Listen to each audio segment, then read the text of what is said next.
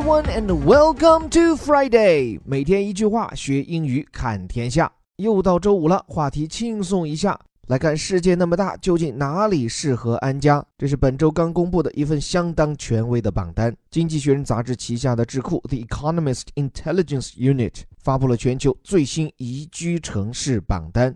全世界究竟哪个城市最适合生活？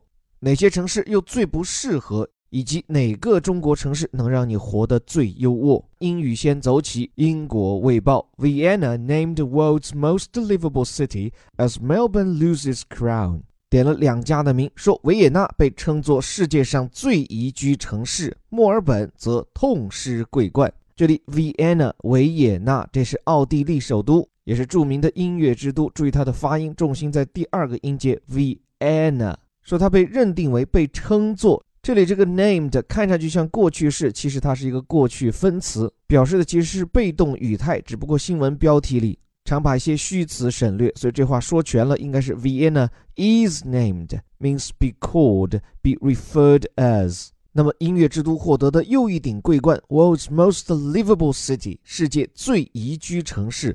livable 不是说能活得下去，而是要过得还不错。So a situation that is livable is satisfactory but not good。细究之下，这个词表示的是过得还行，虽然不是那么的完美。不过在这里，livable city 近乎已成为一个专有名词。全世界上到联合国，下到各机构，每年都会评选这种宜居城市。只不过风水轮流转，今年到他家维也纳登顶的同时，也就意味着 Melbourne loses crown。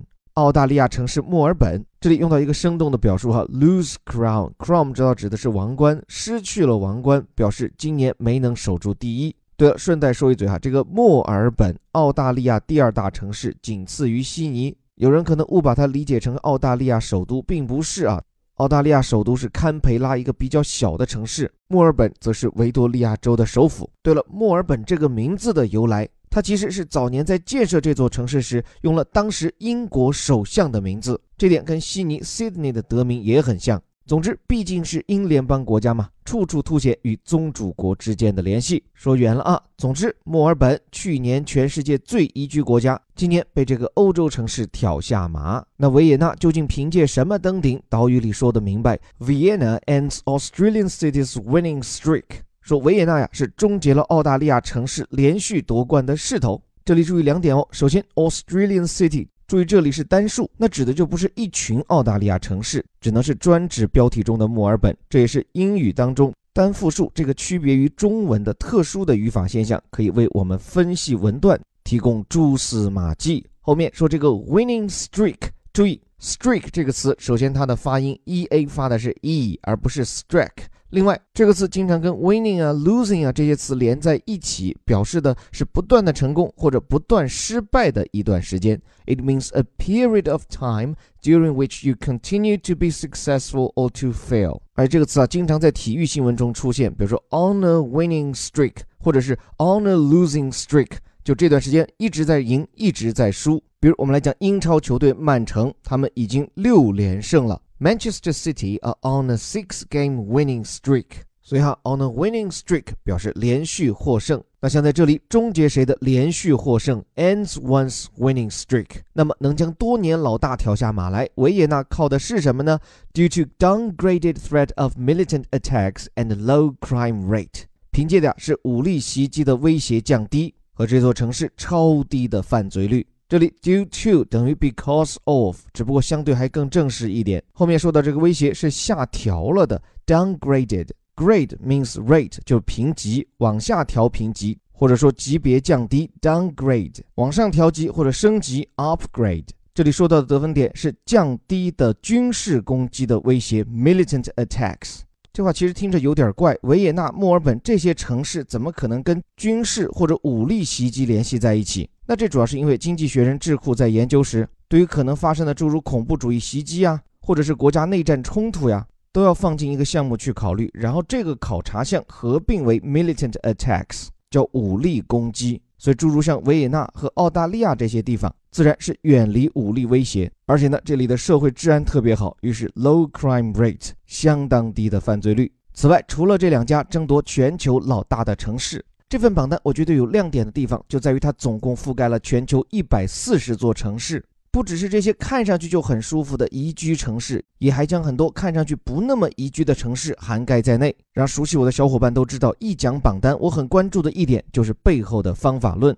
这个叫做 The Global Livability Index，叫做全球宜居指数的榜单，它的评选依据主要是分成五个大项，我觉得也可以给我们用来衡量自己的城市提供一个参照。这五个标准，第一就是 Stability，社会稳定。比如说像犯罪呀、冲突呀、恐怖主义啊，都归在当中。第二，医疗保障 （healthcare）。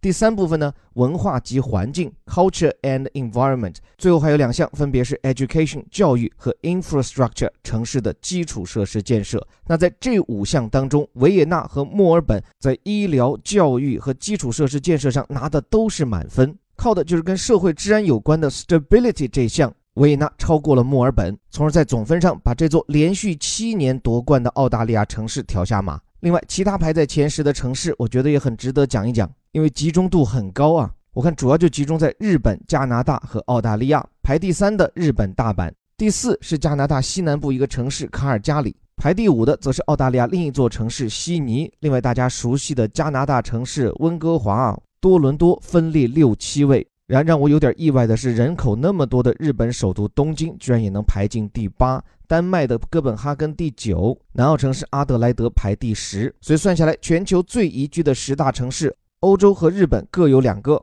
加拿大和澳大利亚则各占三席。其他的且不说发展中国家，发达国家里的美国、英国，他们的大城市排名都不高，比如伦敦排在第四十八位，纽约差不多排名四十二。另外，我还专门去经济学人的网站。找到了关于这些城市排名的相关图表，最后分享两个有意思的发现啊。一个呢，前面说了，就这份榜单不仅关注宜居城市，也关注那些不适合居住的地方。比如一百四十个城市中排名垫底的大马士革，这是叙利亚首都，这些年饱受内战之苦，让这座文明古城啊也是满目疮痍。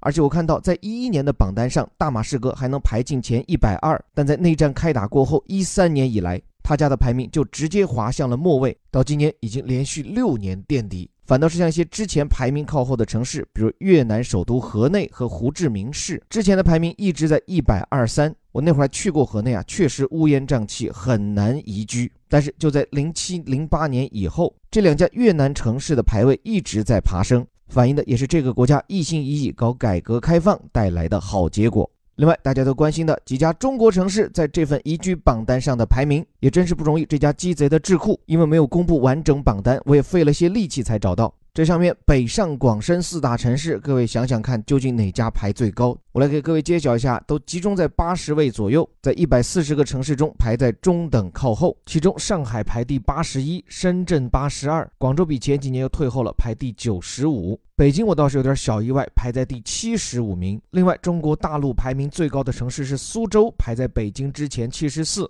但其他有点意外的海滨城市，像大连只排在第九十，青岛只位列九十五。反倒是天津能排在第七十七名，不说这城市不好，只是从宜居的角度，跟我们的刻板印象似乎有出入。不过这份榜单中，中国香港的排名还是不错的，位列第三十五位，也是中国城市中排名最靠前的。不过我想，对于宜居还是不宜居，每个人心中也有自己的一杆秤。就着这份榜单，趁着周末，即便你不能出去放心情。也欢迎你来我们这里指指点点，这些上榜的城市，尤其是中国城市里，你觉得谁才是你心目中的 number one？最后感谢你的时间，这里是带你读懂世界顶级报刊头版头条的虎哥微头条。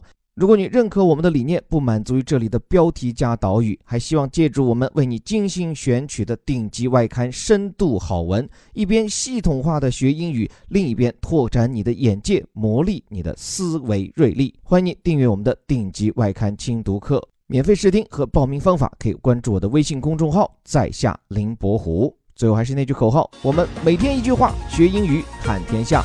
我是林伯虎，我们下周见。